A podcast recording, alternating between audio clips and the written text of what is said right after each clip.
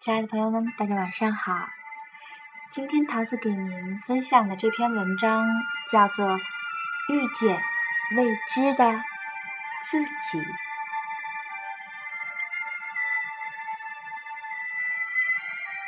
亲爱的，外面没有别人，只有你自己。我们的思想总是在过去和未来。但是我们的身体和呼吸呢，却永远是在当下。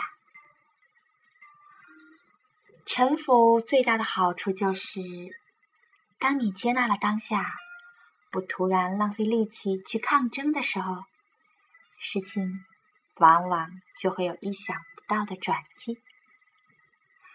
这时你才发现，原来的挣扎真的是白费力气。凡是你抗拒的，其实都会持续。如果我们习惯于注意自己身体的感觉，时时安抚照顾它的话，那么很多的疾病就不会因为日积月累而产生啦。如果我们用爱去接纳所有我们遭遇的一切，然后放下，人会受苦的最大原因呢，就是抗拒事实。而从来不懂得臣服，所有造成我们与真诚隔绝的东西，都像是黑暗一样。我们所能做的，就是拿知觉之光去照亮它们。如果你不断重复的做某一件事，在生理学上说，我们某些神经细胞之间呢，就会建立长期且固定的关系。比如说，如果你每天都会很生气、感到挫折，每天都会感到很痛苦，那么你就是每天在重复的章节那张神经网络的接线和整合，这个就变成了你的一个情绪模式了。所以呢，人所有受苦的根源，就是来自于不清楚自己是谁。因为不知道自己是谁呢，所以就盲目的去攀附、追求那些不代表我们的东西，不适合我们的东西。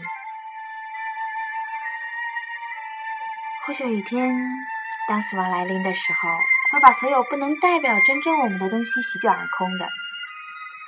而真正的你，是不会随着时间甚至死亡而改变的。这个内在的真我，不会随着身体而生。也不会随着身体而亡。它可以观察人世百态，欣赏日出月落、云起云灭，而岁月的流转、环境的变迁，都永远不会改变它。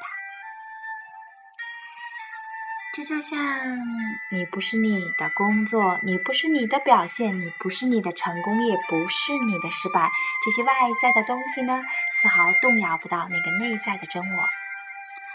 看清楚小我的虚假认同。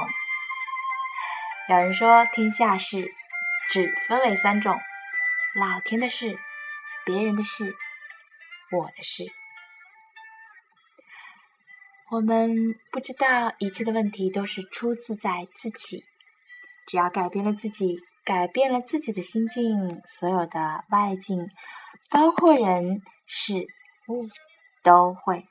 随心而改变。从今天开始呢，我们要记得，发生在身上所有的事件都是一个礼物。不过，有的礼物包装的很难看呢，让我们有时会心怀一些怨恨，或者是心存着一些恐惧。所以，即使它是一个灾难。你当它是一个礼物。如果你能带着信心，给他一点时间，耐心、细致的拆开那个看似惨不忍睹的外壳包装，那么一定会享受到它内在所蕴含的丰富美好。而且你一定要相信，这绝对是精心为你量身打造的一件礼物哦。其实很多时候，我们要深信。当你把你的内在世界调整的很好的时候，你的外在世界自然而然就会变得很顺利。所有的人和事物都是你内在的投射哦，就像镜子一样反映你的内在。当我们的外境有任何东西触动你的时候，记得要往内看，看看自己哪个地方的旧伤又被碰触了，看看自己有哪些阴影还没有调整好呢？如果当你的情绪被触动的时候啊，那就把焦点放在自己身上吧，一定不要去放到触动你情绪的那个人身上，因为这就是积累内在力量的开始。真正的问题是在于你的情绪。一件事情发生了，即使是你不喜欢的事情，而真正为你带来困难、真正阻碍你能量流动的、真正让你不能够每天开怀的，是你的情绪。不记得哪位大师曾经说过：“你处理情绪的速度，就是你迈向成功的速度啊。”但如果你发现了自己的人生模式而无力去消除它的时候，最好的方法就是祈祷，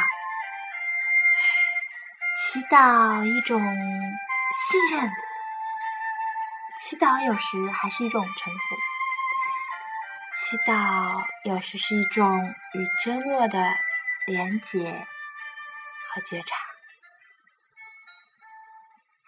好了，亲爱的朋友们。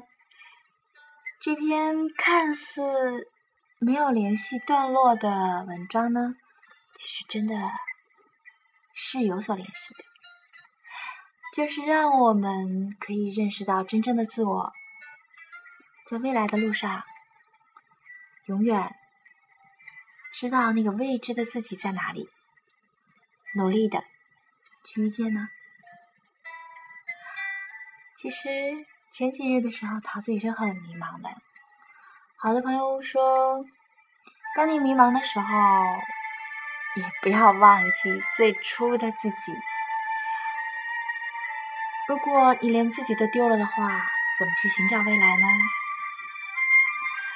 所以今天呢，桃子把朋友推荐的这篇《遇见未知的自己》也和你来分享。希望每个朋友呢。都能在未知的路上找到那个真我，那个永远不会流走的、只属于你的自己。